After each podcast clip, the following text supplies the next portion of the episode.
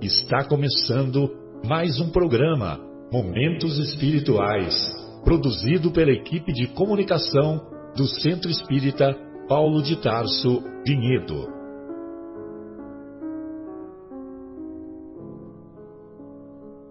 Se guardas contigo o estigma do sofrimento, indagando pela solução dos velhos problemas do ser e da dor, se percebes a nuvem que prenuncia a tormenta e o vórtice traiçoeiro das ondas em que navegas, vem conosco, estudemos a rota de nossa multimilenar romagem no tempo, para sentirmos o calor da flama de nosso próprio espírito a palpitar e morredouro na eternidade, e acendendo o lume da esperança, perseveremos juntos em exaltação de alegria que Deus, o Pai de infinita bondade, nos traçou a divina destinação para além das estrelas.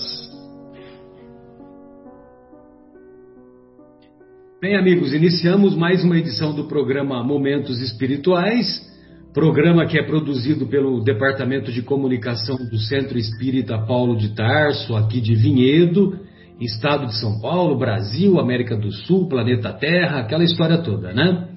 E hoje já me encontro conectado aqui com os amigos, com o nosso querido Akira, com a nossa querida Vera, com o nosso querido Mauro e abordaremos na primeira parte do nosso programa é, a indissolubilidade do casamento, capítulo 22 de O Evangelho segundo o Espiritismo não separar o que Deus juntou.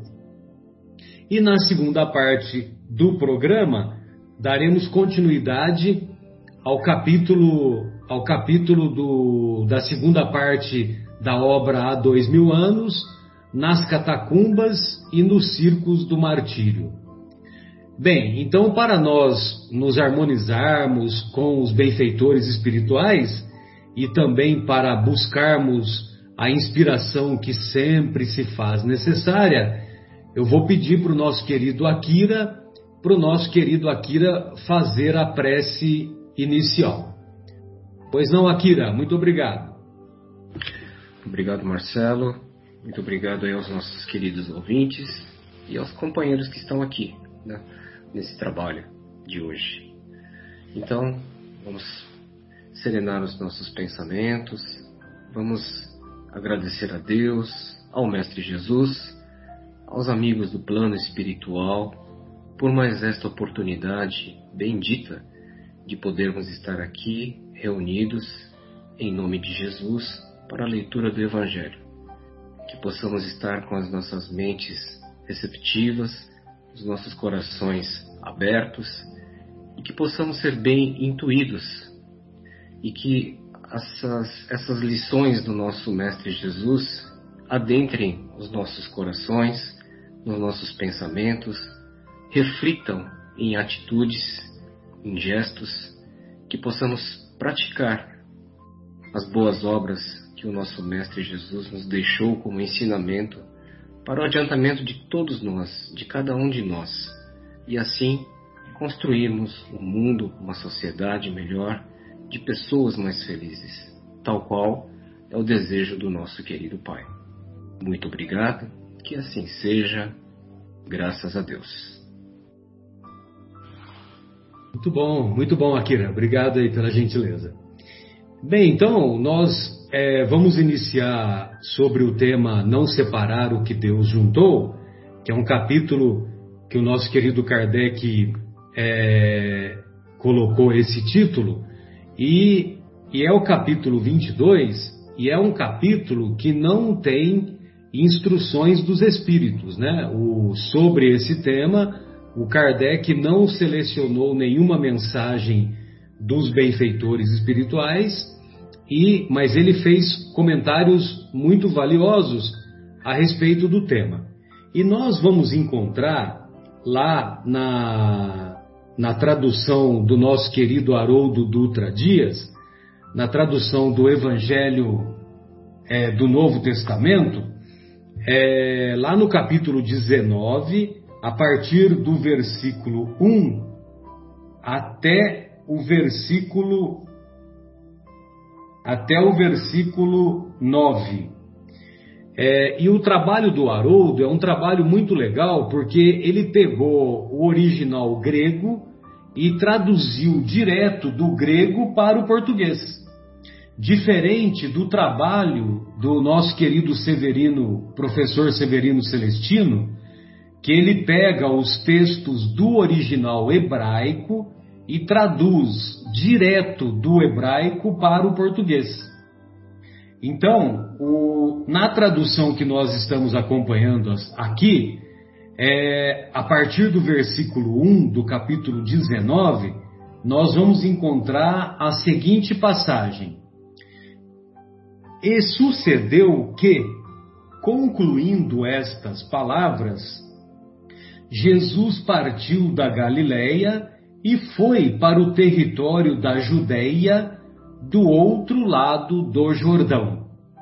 Então, é, como Jesus participava ativamente da, das, da pescaria com os amigos pescadores, então ele ficava um tempo numa margem, depois ia para outra margem e para lá e para cá, para lá e para cá, lá no Rio Jordão. E seguiram-no muitas turbas. Muitas turbas quer dizer muita grande, muita quantidade de pessoas. E curou-as ali, aonde Jesus ia, ele ia efetuando, efetuando as curas, né? Vamos dizer assim que ele era um popstar da época, né? Qualquer lugar que ele chegava, é, é, ele era ovacionado e todos o procuravam, evidentemente, para obter os benefícios da, daquilo que hoje nós sabemos é, que é a capacidade mediúnica do poder do imenso poder de cura que ele é portador. E venhamos e convenhamos, né? A maior cura que ele produzia, a, a mais importante, não era nem tanto a cura material das questões materiais, mas a cura espiritual, né? Que era uma cura eterna. Aproximaram-se dele os fariseus, testando-o, dizendo se é lícito ao homem repudiar sua mulher por qualquer razão. Bem, repudiar significa soltar, liberar de um vínculo ou encargo. Significa divorciar. Então, através da, da lei civil de Moisés, Moisés permitia que o homem desse carta de soltura, carta de liberação, carta de divórcio para a mulher, caso, vamos dizer assim, não tivesse dado, não tivesse dado certo o relacionamento. Então, os fariseus, eles testaram Jesus perguntando se o que, que Jesus achava dessa questão se era lícito repudiar sua mulher por qualquer razão, por qualquer motivo. Aí é que está a pegadinha dos dos é, dos fariseus. Por que a pegadinha? Porque havia duas é, duas vamos dizer assim dois procedimentos que eram seguidos pelos judeus da época. Uma um procedimento era orientado pelo Shammai. O Shammai dizia, o Shammai né, é um rabino, né, Shammai, uma corrente do judaísmo. Então o Shammai ensinava que a carta de divórcio só deveria ser dada, ser permitida, se houvesse traição, se houvesse crime de adultério. Aí sim a carta de, de, de liberdade poderia ter sido dada. Agora, havia também a corrente do Iléu, a mesma corrente do. A, o mesmo Iléu que era o avô de Gamaliel. E o Iléu, ele dizia que se não tivesse dado certo, né, vamos, vamos supor, a mulher é, é, Vera, me desculpe, né, Vera, mas é aquela visão machista da época, né, que nós haveremos de compreender devido à, à formação da sociedade da época.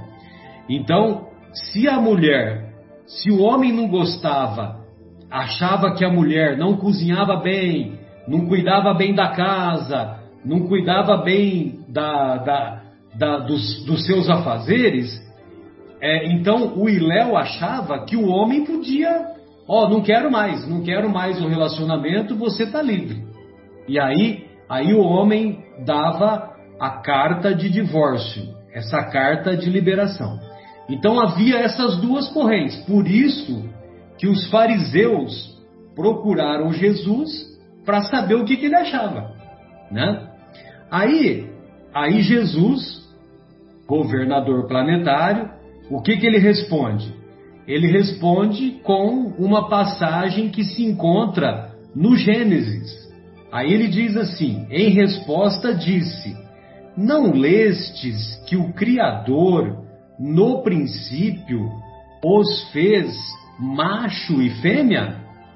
E disse: Por isso o homem deixará pai e mãe e se unirá à sua mulher e os dois serão uma única carne. De modo que não são mais dois, mas uma única carne. Portanto, o que Deus juntou, não separe o homem. Não separe, não separe o homem o que Deus juntou. Ou seja, se houve a aproximação entre dois seres do mesmo é, de sexos diferentes para constituir a família, é que essa aproximação ela foi promovida por Deus. Então, quer dizer, ela tem uma motivação, tem um porquê. Então, é, a partir do momento em que houve essa atração, esse motivada pelo amor eros, a atração física, e que mais tarde esse amor vai ele vai progredindo e vai e vai se transformando no amor filos, no amor estorge e finalmente vai se transformar lá na frente no amor ágape. Então, essa aproximação, o objetivo é esse: é a, a, a evolução do amor e a constituição da família, a constituição do lar, a constituição da sociedade. Diziam-lhe Aí, aí o, os fariseus vão responder, né? Então, por que Moisés ordenou dar carta de divórcio e repudiar? Aí Jesus responde: Moisés, por causa da dureza dos vossos corações, vos permitiu repudiar as vossas mulheres. Entretanto, não sucedeu assim desde o princípio. Eu, porém, vos digo: quem repudiar sua mulher, a não ser por infidelidade, e se casar com outra, comete adultério. Então, Jesus, ele, ele adota a escola, a corrente do ensinamento de Shammai. Shammai só considera que deveria ser dada a carta de divórcio se a motivação fosse por infidelidade. Por infidelidade. Evidentemente que nos dias de hoje não tem sentido nós abordarmos esse assunto considerando que a infidelidade seria só da parte da mulher. Evidentemente que da parte do homem também. Não tem sentido se, se o homem, é, se o homem ah, não resiste à tentação e caminha para a infidelidade, evidentemente que o relacionamento já está desgastado o suficiente e não tem muito sentido a preservação do relacionamento. Então, por esse motivo, por esse motivo é que Jesus considera que a, é a exceção que, que Jesus vai é, é, confirma a escola de Shammai e, e considera que é lícito dar a carta de divórcio quando é por infidelidade. Agora, e ele fala mais, né, que se é, quem repudiar a sua mulher e se casar com outra, também comete adultério. Ou seja, o homem dá a carta de divórcio e ele casa com outra, ele comete adultério só pelo fato de casar com outra, ele comete adultério. Mas por que que ele fala que comete adultério? Isso daí é uma coisa que sempre ficou me martelando a cabeça, né? Muito tempo, né? E, e aí, a, na, o que eu vou falar é a minha opinião, viu? Não estou falando em nome da doutrina.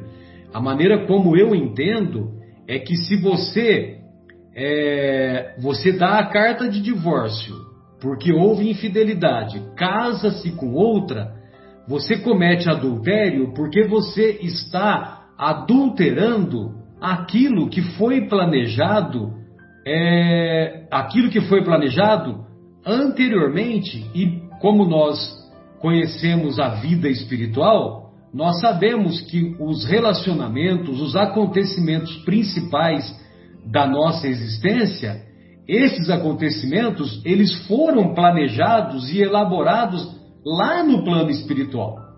Então, se nós não estamos cumprindo, nós estamos adulterando aquilo que foi combinado, né? Vamos dizer assim. E, evidentemente, que numa análise mais profunda é que nós vamos observar que nós também adulteramos porque nós não cumprimos aquilo que foi combinado. E eu não sei se vocês já vivenciaram aquilo que eu vou exemplificar, mas com frequência nós observamos amigos da convivência, pessoas que convivem, seja no trabalho, seja no círculo de relacionamento mais próximo. Então, a gente toma conhecimento de casais que o marido se separou porque a mulher tinha essa imperfeição, aquela outra, aquela outra. E aí ele se casou com uma outra, com uma outra mulher, com uma outra pessoa. E essa outra mulher possui características psicológicas muito semelhantes à primeira. Ou seja, aquilo que ele não teve capacidade ou não teve, vamos dizer assim, é, as virtudes necessárias para tolerar as imperfeições da, do primeiro relacionamento, ele vai acabar tendo uma convivência semelhante com o segundo relacionamento. E lógico, né?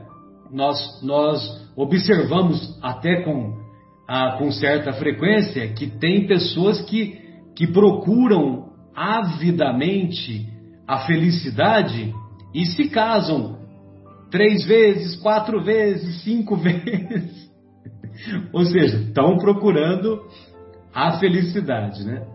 Bem, essas eram as minhas colocações e evidentemente que eu gostaria de ouvi-los e eu gostaria de ouvir a nossa querida Vera, mesmo porque na, na minha breve, na minha exposição, que não foi tão breve quanto eu desejava, é, eu fiz menção que para os padrões da época, né, Vera, era uma sociedade patriarcal e você imagina, né? Se hoje lá no Oriente Médio é muito comum é, a mulher não ter tanta voz ativa, né? Então você imagina dois mil anos atrás, né? Evidentemente que aqui no mundo ocidental nós as coisas se mudaram, né? As coisas se modificaram e, e há um equilíbrio maior hoje, embora é, nós, nós sejamos capazes de reconhecer que ainda tem, temos muito a caminhar né, para que haja um entendimento, um equilíbrio ainda maior. Né? Gostaria de ouvi-la, Vera. Então, mas não se preocupa não, que eu não sou tão feminista assim não, Marcelo. Ah, não, mas eu, não, eu tenho certeza, viu, querida? Eu não estou falando nesse sentido. É que a gente se preocupa é. por causa que é. pode parecer que a minha fala está sendo machista, que eu tô, que eu tô aplaudindo, né? O que era feito na época, né? Não, de forma alguma. Eu acho assim que é quando eu dou aula lá no Paulo de Tarso sobre esse tema, a maioria das mulheres não ficam muito contentes comigo por causa da colocação que eu coloco referente a isso. Tudo bem que antigamente era aquele tempo, assim como a gente tem o problema do racismo, né, e demais outros problemas, a gente uh, levanta essas bandeiras, as mulheres, e tem direito a isso, tem direito àquilo. Só que é a, a, você falou a palavra mágica, o equilíbrio, Marcelo. Tem que buscar o equilíbrio. Nós estamos no momento de buscar equilíbrio. E às vezes, uh, algumas atitudes, eu não estou generalizando também, mas algumas atitudes de algumas mulheres que buscam essa liberdade acabam até, eu falo assim, que é uma nós mulheres temos uma responsabilidade muito grande quando a gente resolve fazer uma família, formar uma família. E às vezes nessa onda desse feminismo, desses direitos, tudo, essa pedra fundamental que nós seríamos, né?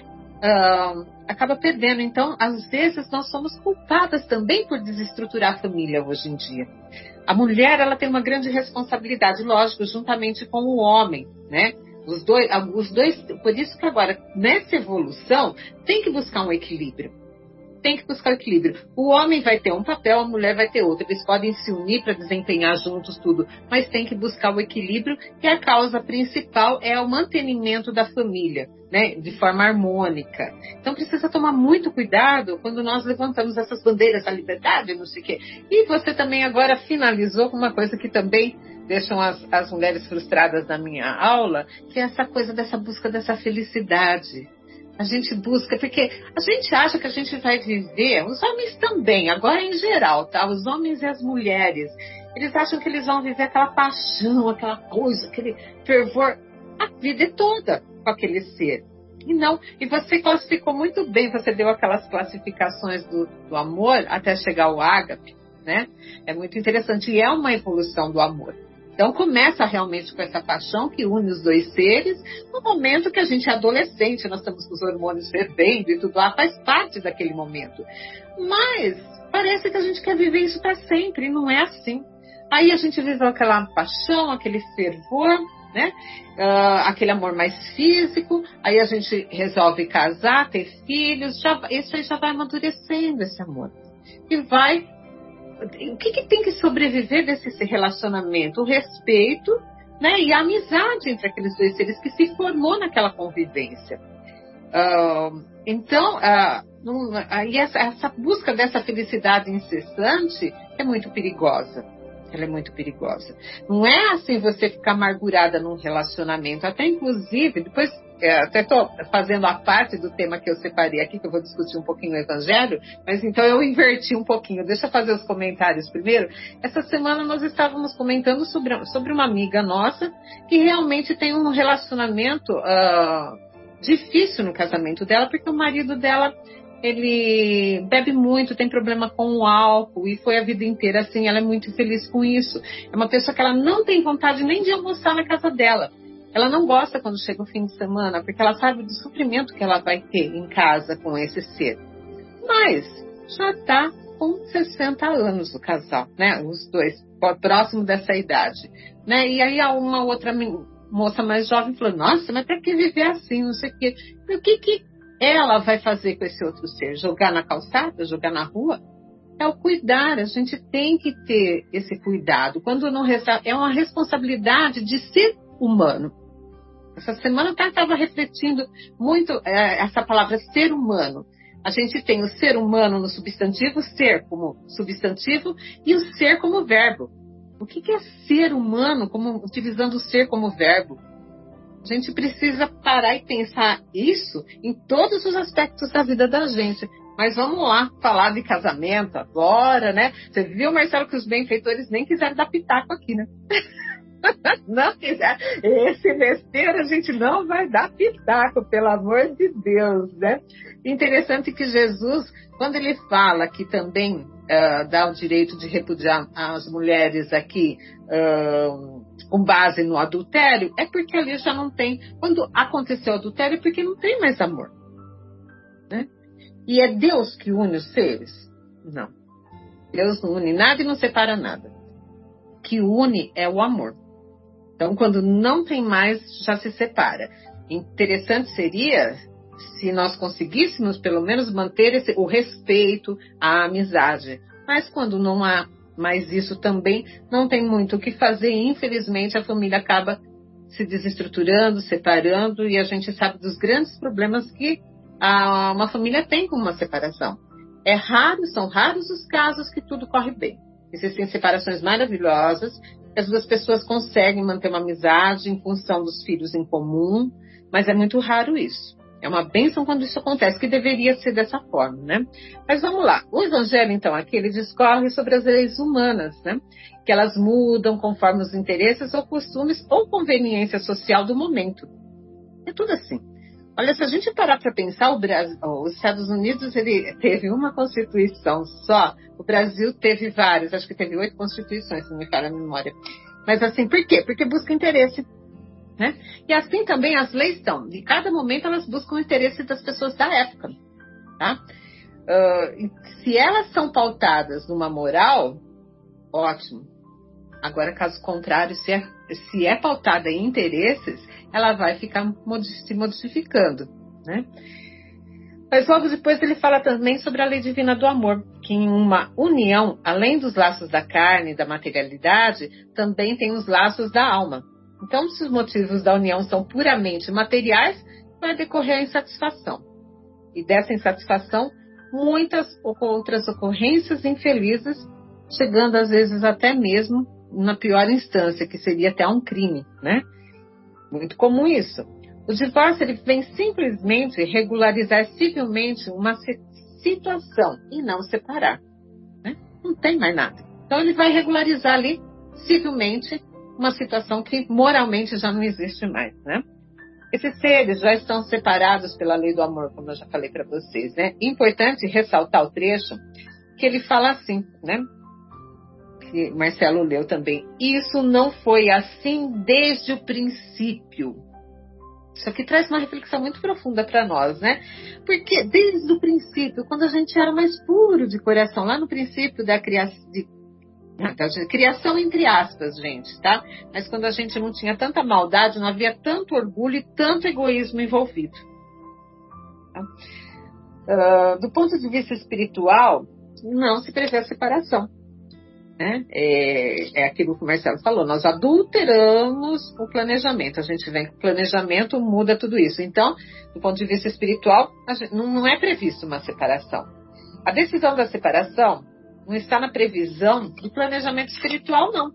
O nosso planejamento espiritual não prevê. Gente, quando a gente está lá do lado, a gente não prevê dor e sofrimento, mas um caminho de flores para a gente seguir na nossa evolução. Então a gente tenta harmonizar o máximo possível para que a gente venha e consiga da melhor forma cumprir com aqueles compromissos que a gente se propõe, né? Uh, e a gente vê, planejamento espiritual não é a mesma coisa que previsão meteorológica. Né? não é a mesma coisa, porque ela está mudando. Então, quando a gente está lá, a gente planeja. Só que chega aqui, aí tem as influências do meio e acaba mudando mesmo. Principalmente se a gente não tem muita convicção.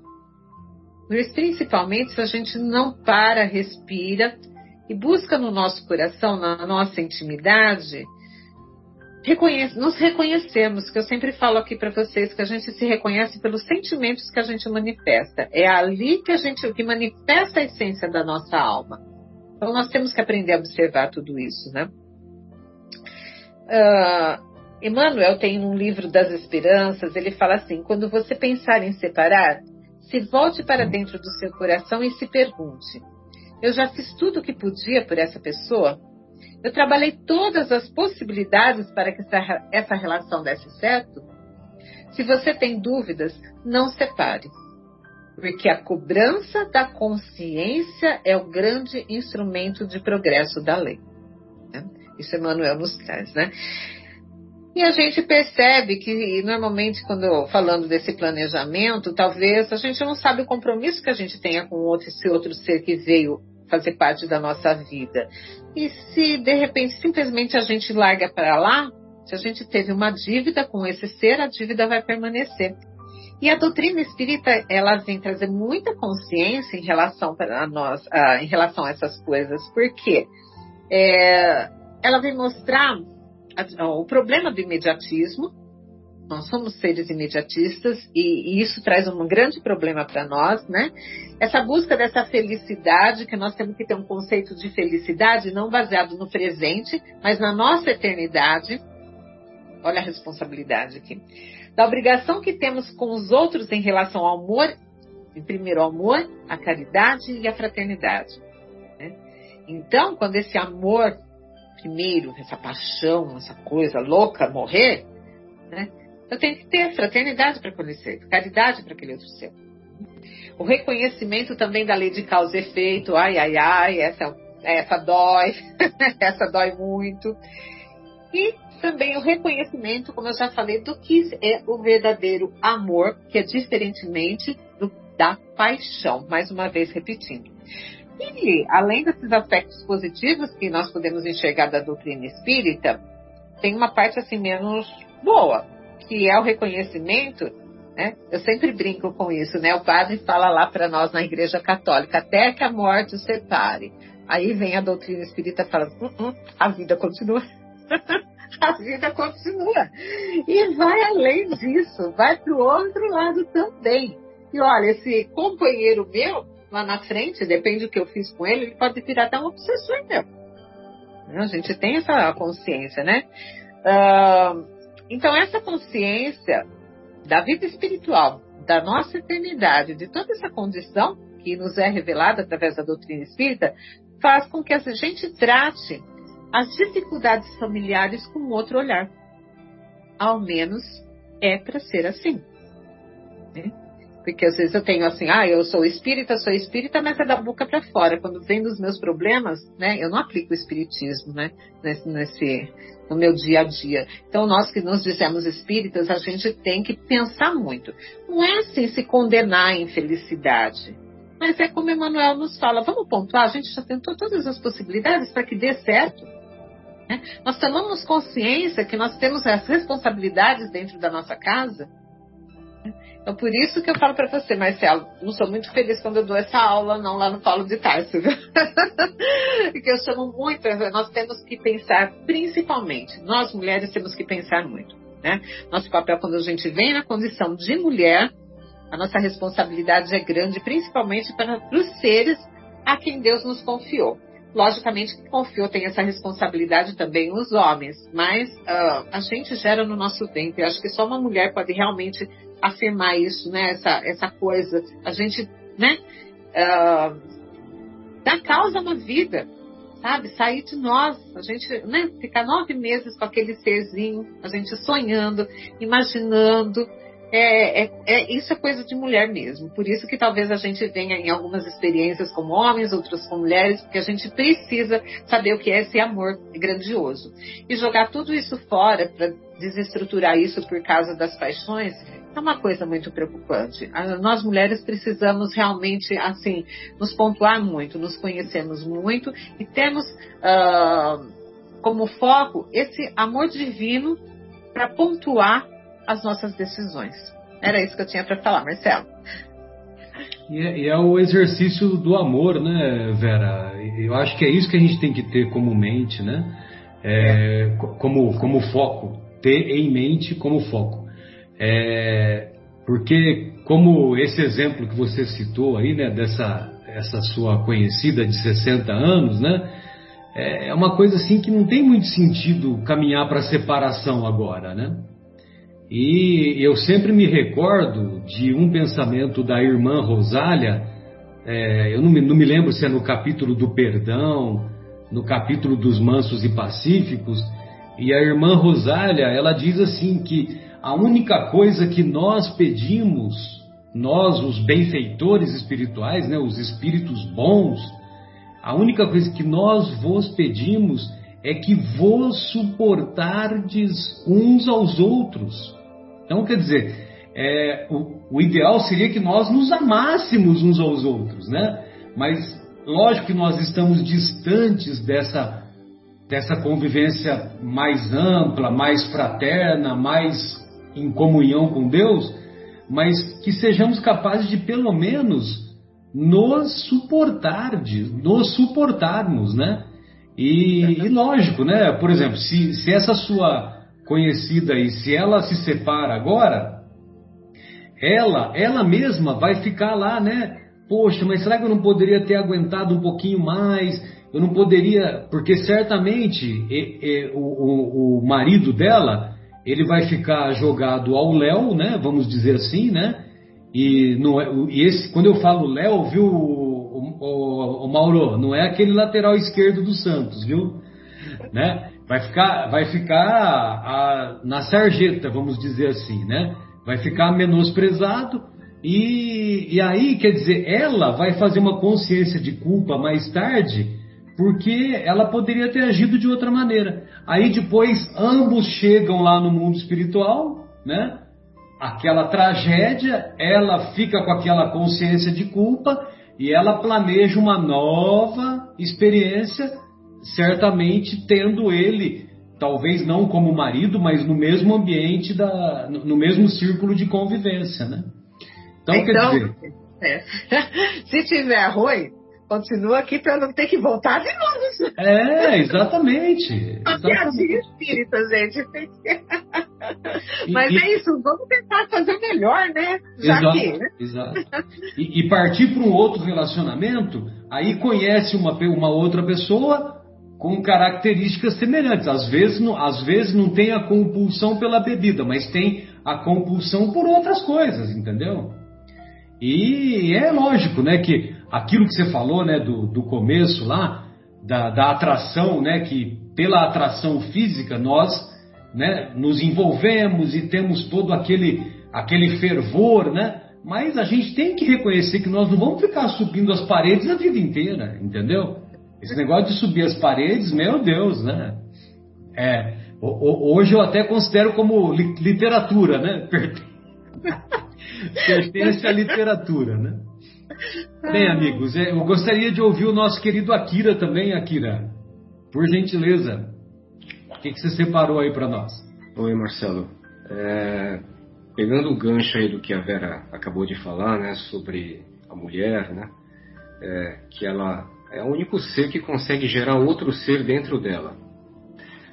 Do meu ponto de vista, muito humilde, eu considero a mulher um ser muito mais evoluído que o próprio homem. Tá? Justamente porque você gerar uma vida dentro do seu corpo, que experiência, né? O quanto isso será que não mexe com o psicológico, né? Por isso que a gente entende aquele amor de mãe, né? Porque aquele vínculo é, é muito forte. E realmente, quando existe um casamento e o homem ele decide se separar da sua esposa, e sendo que eles têm na família um filho, o quanto isso não é doloroso, o quanto isso não é traumático, né? Para os dois lados, né? Principalmente para a criança. Aonde que eu estou querendo chegar nesse ponto, assim? É que quando a gente fala em separação, em divórcio, a gente negligencia a lei do amor, né? Que é justamente a única lei que Deus criou para nós sermos felizes. E como a Vera acabou de falar agora há pouco, né? Nós colocamos as nossas questões materiais na frente, né?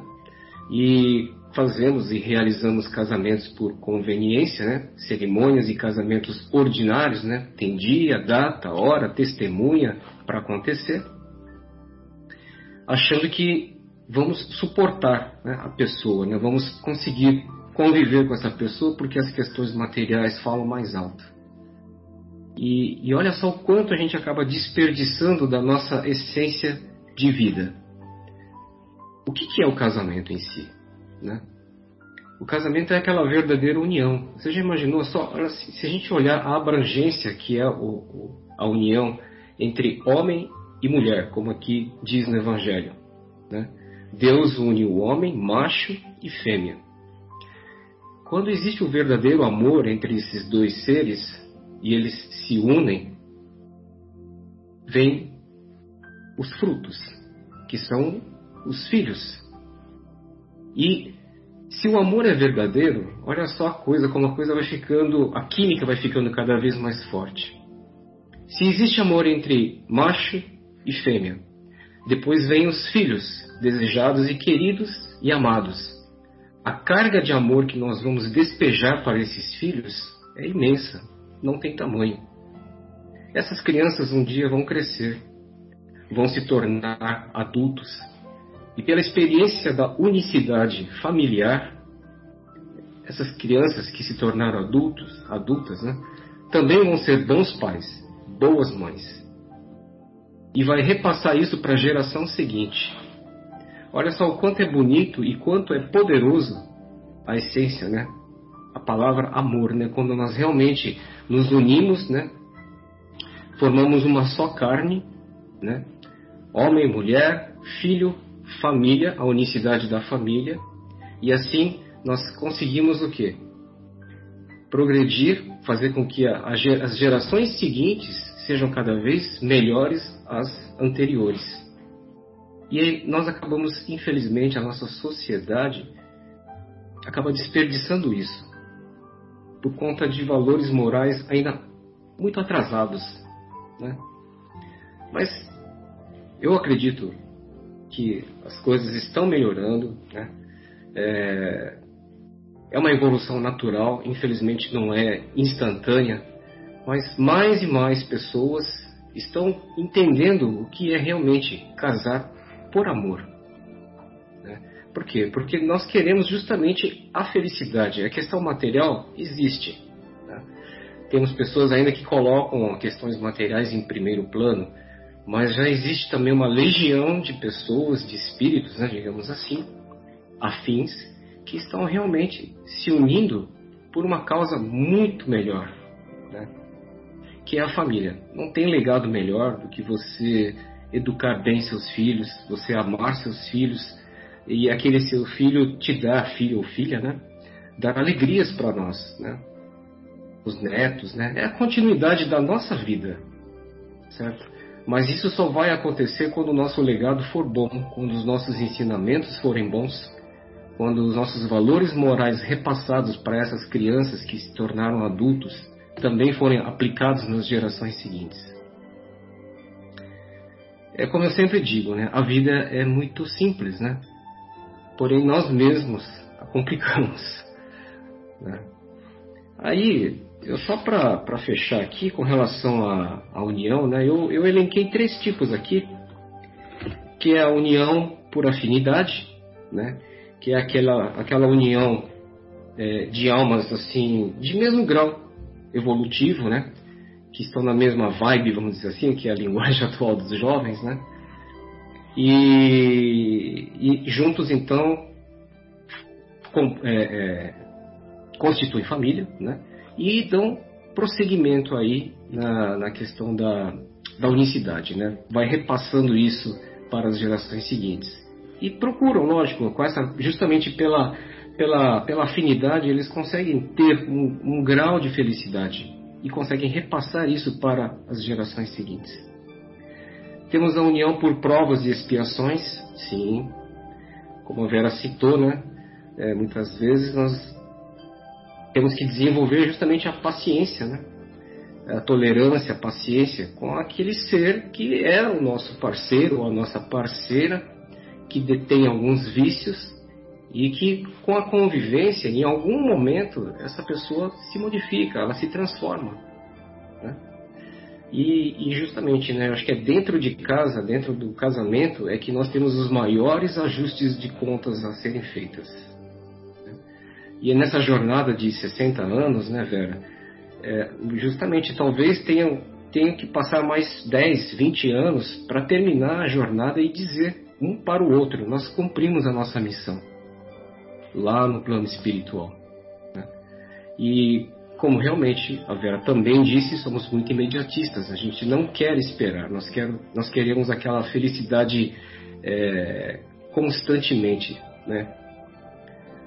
E, e aí nós desperdiçamos então mais uma missão de vida, né, que era perseverar no relacionamento da unicidade do casamento. E por último, eu gostaria de citar aquela união por renúncia, onde tanto ela como ele, ou os dois juntos, reencarnam aqui com um propósito mais nobre de ajudar o próximo. Isso é mais bonito ainda, né? Certo? E tudo aqui é um aprendizado, tudo aqui é uma lição para nós, né? Então, casamento é uma coisa muito séria. Eu acho que o divórcio estressa demais o homem, estressa demais a mulher.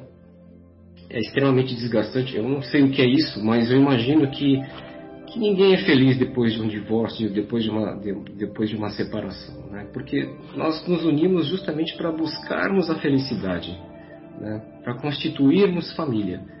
E depois as coisas não dão certo e está muito cômodo para a sociedade, né? Porque eu ouço, já ouvi isso várias vezes, né?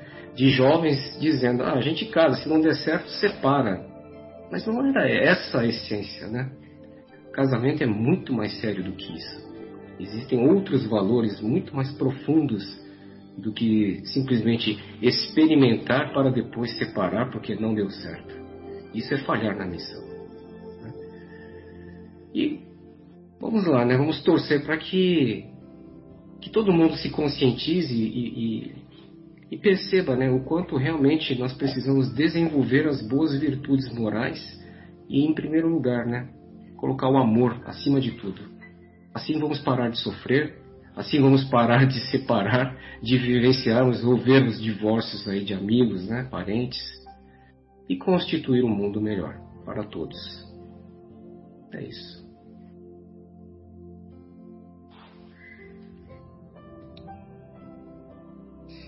Muito bom, Akira. Você me faz lembrar também uma passagem que tem numa obra, é, uma obra muito com ensinamentos muito profundos do Emmanuel, chamado Vida e Sexo. E essa obra ele tira algumas passagens é, tanto de O Livro dos Espíritos quanto do Evangelho e, e aprofunda essa questão, sabe? E tem uma um determinado momento que, que o Emmanuel escolhe uma, uma mensagem no Evangelho, só que eu só vou, só vou saber é, o, o trecho, eu não, não, sei, não sei exatamente qual é a mensagem, né? É que o benfeitor espiritual diz assim: que se interrogasseis a vossa consciência, veríeis é, que lá no início no início da desavença, daquilo que, que motivou o, o, o fim do relacionamento, se interrogasseis a própria consciência, vocês iriam perceber que lá, é, lá atrás, se não foi você o causador dessa própria desavença, que muitas vezes nós acusamos no outro, né? Mas se interrogasseis a vossa consciência, será que não foi um, um olhar infeliz, um pensamento infeliz, uma, uma ação infeliz que motivou aquela, aquele pontapé inicial que, que culminou com a desavença, né? É, só que eu não me lembro exatamente qual que é a passagem, eu só lembro o pensamento, né? Mas muito bom, viu? Gostei aí dessa classificação.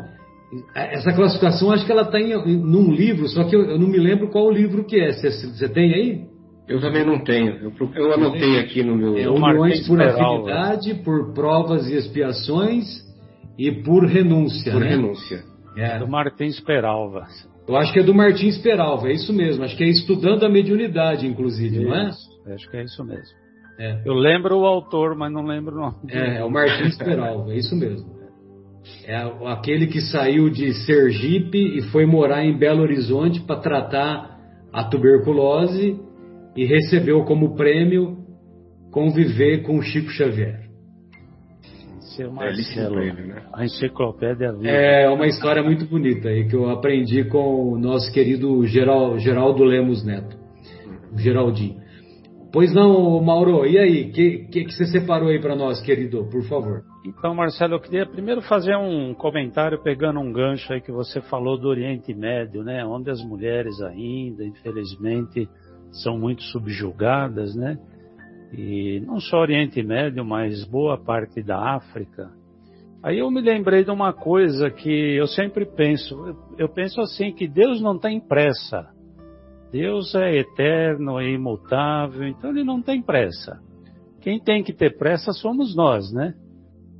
E nos aperfeiçoarmos em avançarmos no nosso caminho.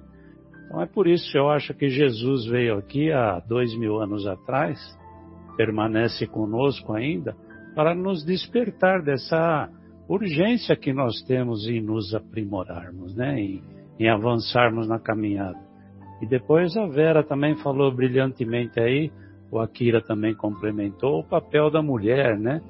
É, a mulher, até por isso eu acredito que Deus deu a possibilidade de gerar, né, para a mulher, porque a mulher tem muito mais sensibilidade do que nós. Nós temos a nossa cabeça ainda um pouco flutuando nas nuvens. A mulher acho que tem o pé mais no chão, por essa sensibilidade que ela tem. Bom, enfim, era esse só um comentário inicial da, da, da urgência que nós temos que ter no nosso entendimento das verdades universais, né? Então, se, se a gente pegar esse capítulo do Evangelho e se a gente pudesse fazer uma conclusão logo no início, se é que tem uma conclusão no início, né? A gente poderia dizer que o objetivo desse desse capítulo é, é, é, analisar o casamento na sua dupla natureza, né? Que é a natureza humana é, e a natureza divina. E essa natureza divina é que está tá todo o sentido moral. É, a gente deve ressaltar que o, como Jesus disse, né? O único sentimento que justifica a união dos seres aos olhos de Deus é o sentimento do amor. Tanto que é, é, logo no, me parece que é no item 3 do, do Evangelho segundo o Espiritismo, que Kardec faz uma pergunta, logo no primeiro parágrafo, ele diz assim: nas condições eh, ordinárias ou nas, nas condições normais do casamento, se leva em conta a lei do amor? E ele mesmo responde que não. É, não se consulta o sentimento mútuo dos seres, mas sim a satisfação do orgulho, da vaidade, da cupidez, que são os instintos é, materiais, né? A gente, a gente pode voltar a pensar também que quando o Evangelho segundo o Espiritismo, que o Kardec catalogou, foi lá no no século XIX, os casamentos, na grande maioria das vezes, se davam por, por imposições das famílias, que era para preservar os interesses das mesmas, é, o, o, poder que as famílias tinham, e, e não, não se consultavam nem os noivos para casar. Ainda hoje, em alguns lugares, ainda ocorre isso, né? Então, principalmente as mulheres eram relegadas a segundo plano nessa situação, na escolha familiar. Os homens ainda tinham, de certa forma, algumas preferências, né? Eu prefiro casar com, com a A ou com a B, mas as mulheres não tinham essa prerrogativa. Então, isso aconteceu durante toda a humanidade até o século XIX, quando Kardec codificou. E aí a gente pergunta, né? Como os relacionamentos hoje mudaram, ou essa situação é, de como são feitos os casamentos é, mudaram? Eu, eu acho que mudou em certa parte, ou em grande parte, né? Mas será que aquele amor, o, o, o ágape que o Marcelo falou no início, né? Será que ainda é levado em conta na união dos casais? E eu penso e tenho uma convicção comigo que, na maioria das vezes, não. É sempre um impulso da paixão. E, e às vezes esse impulso da paixão não se transforma no amor, né? Então é por isso que os casamentos se desfazem com muita facilidade, né? Muda a paixão troca-se o marido, troca-se a esposa. Então, essa é uma situação que ainda está naquela evolução que nós, como espíritos, precisamos entender. Então, é, é um assunto que a gente precisa refletir bastante, né? E pensar, porque é, é um assunto cotidiano que está envolvido nas nossas famílias, né? Então, nós precisamos nos preparar espiritualmente, é, cada vez mais orientar os nossos filhos, é, de, de de a gente entender um pouco melhor os mecanismos do espírito no universo, para que a gente fique mais preparado para tomar essas decisões e quando tomar as decisões a gente seguir em frente com ela. Porque é, o, o, grande risco que, que a gente enxerga, mas que nem todos enxergam, né? E a doutrina espírita faz com que a gente enxergue isso, é que nas, nas uniões, quando elas são rompidas, é, e elas são rompidas por quê? Pela falta desse amor do Cristo, né? Que é esse amor fraterno, é um amor que suporta muitas coisas, é, que aí está envolvido tolerância, está envolvido paciência e por aí vai. Então, quando a gente, quando a gente tem que perceber que o grande risco o Akira até falou também um pouco sobre isso, que a gente acaba, nós como seres humanos, né, acaba, acabamos negligenciando a, a educação dos nossos filhos, principalmente quanto à educação moral e educação espiritual. E, e quando, quando os pais negligenciam essa tarefa, a gente não pode esquecer que essa tarefa, como o Marcelo também colocou, já foi combinado em, em um outro plano, né? Então, nós combinamos de fazer uma família e orientar os nossos filhos para que eles se conduzam adequadamente, porque só assim o mundo vai melhorar, né? Quando as pessoas melhorarem. Então, quando a gente, quando o casal se separa pela paixão que terminou ou por algum outro motivo, onde não foi levado em conta a paciência, onde não foi levado em conta a tolerância, o que que, o que, que acontece? Nós fazemos com que esses nossos filhos entrem por caminhos errados, se desviem do caminho. E a gente sabe que quando nós nos desviamos do caminho, a gente corre um sério risco de cair no abismo. Então, por isso que é necessário essa consciência, essa profundidade essa reflexão naquilo que Jesus fala logo no início desse capítulo, né? Nós temos que tomar muito cuidado e levar em conta não a paixão, não as condições materiais da, da união, mas sim a condição do amor, né?